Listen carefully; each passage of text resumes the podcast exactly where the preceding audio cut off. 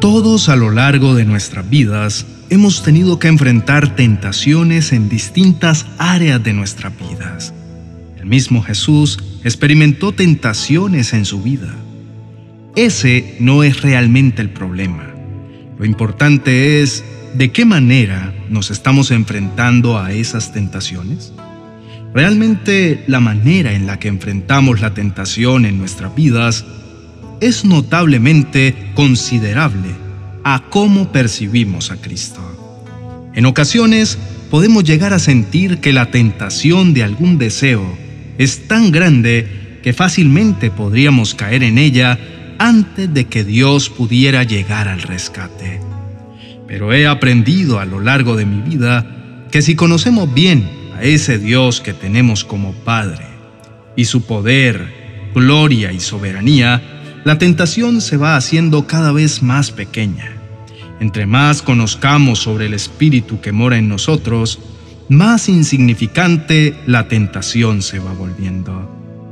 Cuando comienzas a darte cuenta de que con la sola palabra de Dios, la misma creación existió, cuando ves la complejidad de esta y la manera tan perfecta en la que todo tiene un orden, y que este mismo Espíritu de Dios mora en ti, gracias a Jesucristo, no queda duda de que si lo tienes a Él, el poder de la tentación se vuelve nada.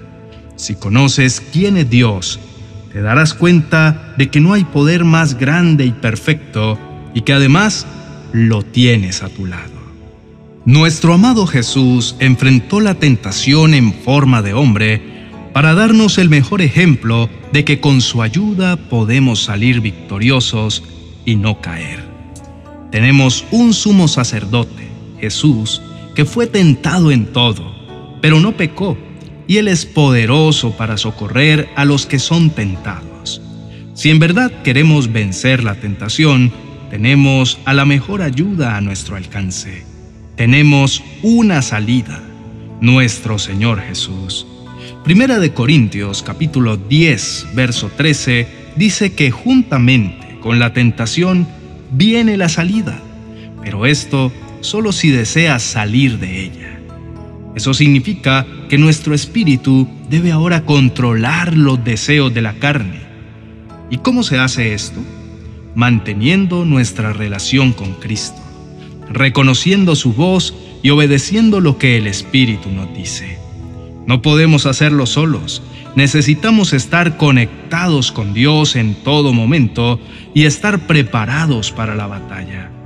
Ten en cuenta que el mismo Dios que estuvo con Abraham, Moisés, David, está hoy contigo, y esto es asombroso. Todas nuestras debilidades tienen en común una cosa, que entre más nos acerquemos a Cristo, más fácil desaparecen. La clave de la victoria ante todo lo que pueda llegar a turbarnos, ya sean dudas, miedos, tentaciones, angustias, es tener una relación fuerte con Dios. Si perseveramos en la palabra, en la oración, en conocer más a nuestro Dios, nos ayudará a ser más como Él, a ser pacientes y a tratar las situaciones de una mejor manera. Por ello, el centro de tu vida, tu prioridad, debe ser Jesucristo. Recuerda siempre que si Dios ya te ayudó con alguna debilidad, su poder y su amor te ayudarán con las demás, si es que estás dispuesto. Caminemos y andemos conforme al Espíritu y sigamos su voluntad que es perfecta. Nuestro amado Jesús incluyó la icónica frase, no nos dejes caer en tentación en su modelo de oración. Y realmente lo hizo a manera de súplica y no a manera de tarea terminada para que el ser humano recordara que en sus propias fuerzas no podría apartarse del pecado totalmente, ya que por naturaleza todos hemos pecado y no hay justo ni aún uno. Eso significa que nuestra naturaleza siempre tenderá a inclinarse y a satisfacer los deseos de su carne. Y solo la mano poderosa de Dios podrá intervenir para que no nos entreguemos al dominio del pecado. Y es que ¿quién no ha tenido que atravesar por un momento donde sus fuerzas flaquearon y terminó cayendo o cediendo frente al desánimo y dio por terminada la batalla? Somos seres humanos con muchos defectos y debemos ser conscientes que en cualquier momento podemos llegar a sentirnos débiles. Y si no tomamos la decisión de pedir al Padre que no nos permita caer en tentación, entonces terminaremos cediendo ante el pecado que nos asedia. Así que, siguiendo las instrucciones de nuestro amado Jesús, levantemos en este día una oración poderosa pidiéndole al Señor que no nos deje caer en tentación y que nos libre del mal. Oremos. Padre bueno y misericordioso, lento para la ira y grande en amor y compasión, ¿quién como tú? ¿Quién puede igualarte en generosidad y en bondad? Sin dudarlo, nadie se iguala a ti. Eres único y maravilloso, todopoderoso y guerrero. Siempre peleas por mí. Me defiendes como un padre defiende a sus hijos y les da lo que a ellos les conviene. Puedo confiar en ti y en total libertad, mi amado Señor, porque dependo de ti. No tengo nada más en esta tierra que me pueda brindar seguridad más que tu bondad y tu fidelidad.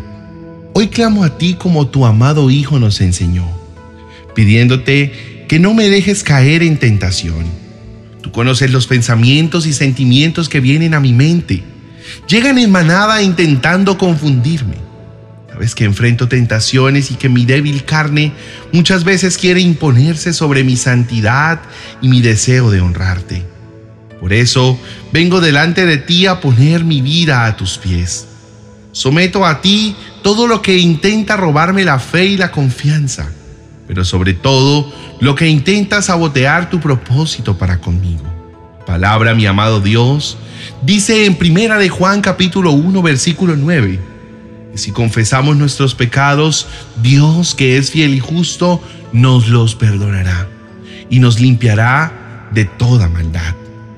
Por eso me presento delante de ti, amado Padre Celestial, reconociendo mis pecados. Reconozco que me he alejado de ti, que he trazado mi senda en una dirección completamente opuesta a la que preparaste de antemano para que yo anduviese en ella. Y por eso no he dado en el blanco de mi propósito, ni he cumplido con el diseño de vida que soñaste para mí, cuando me formaste con tus manos y soplaste aliento de vida en mí. Mi amado Padre, decido abrir la puerta de mi corazón y te suplico que entres.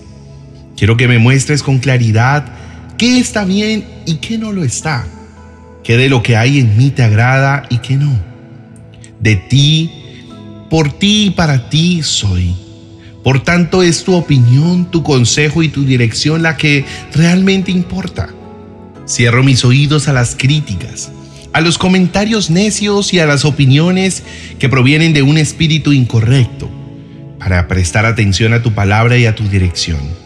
Anhelo profundizar más en tu instrucción, pues sé que en las escrituras también encuentro la ruta que me llevará a cumplir tus planes, pero también a reconocer en qué estoy mal. Tú has prometido que en tu palabra, que si respondo y presto atención a tus reprensiones, tú nos abrirás tu corazón y nos darás a conocer tus pensamientos.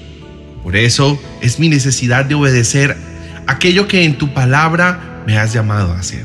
Reconozco, Señor, que el origen de mis pecados está en haberte dado la espalda, en haberme distraído de lo realmente importante en haber cambiado mi primogenitura por un plato de lentejas, dándole valor a lo pasajero y efímero y descuidando lo que perdura y trasciende a la eternidad. No quiero seguir viviendo una vida distraída, Señor. Quiero establecer como norma de vida el buscar primeramente tu reino y aprender a deleitarme en ti, sabiendo que las añadiduras llegarán en tu tiempo y a tu manera. Sé muy bien, Señor, que no soy una obra terminada. Sé que mientras esté en este cuerpo, tendré que enfrentar aflicciones, tentaciones y grandes desafíos. Pero ahora, por tu palabra, sé que no estoy solo. Tú lo has dicho claramente en tu palabra. No tenemos un sumo sacerdote incapaz de compadecerse de nuestras debilidades, sino uno que ha sido tentado en todo de la misma manera que nosotros, aunque sin pecado. Así que acerquémonos confiadamente al trono de la gracia para recibir misericordia y hallar la gracia que nos ayude en el momento que más lo necesitemos. Estoy plenamente confiado y seguro que por la obra de tu Hijo Jesucristo en la cruz del Calvario, ya no debo caminar con vergüenza o con la mirada abajo. Hoy camino con la frente en alto, gloriándome de mis debilidades. Porque cuanto más descubro áreas en las que soy débil, más me aferro a tu gracia y te haces más fuerte en mi debilidad. Así lo creo y lo confieso. En el nombre de Jesús. Amén y amén. Amado hermano, Gracias por acompañarnos hasta este momento.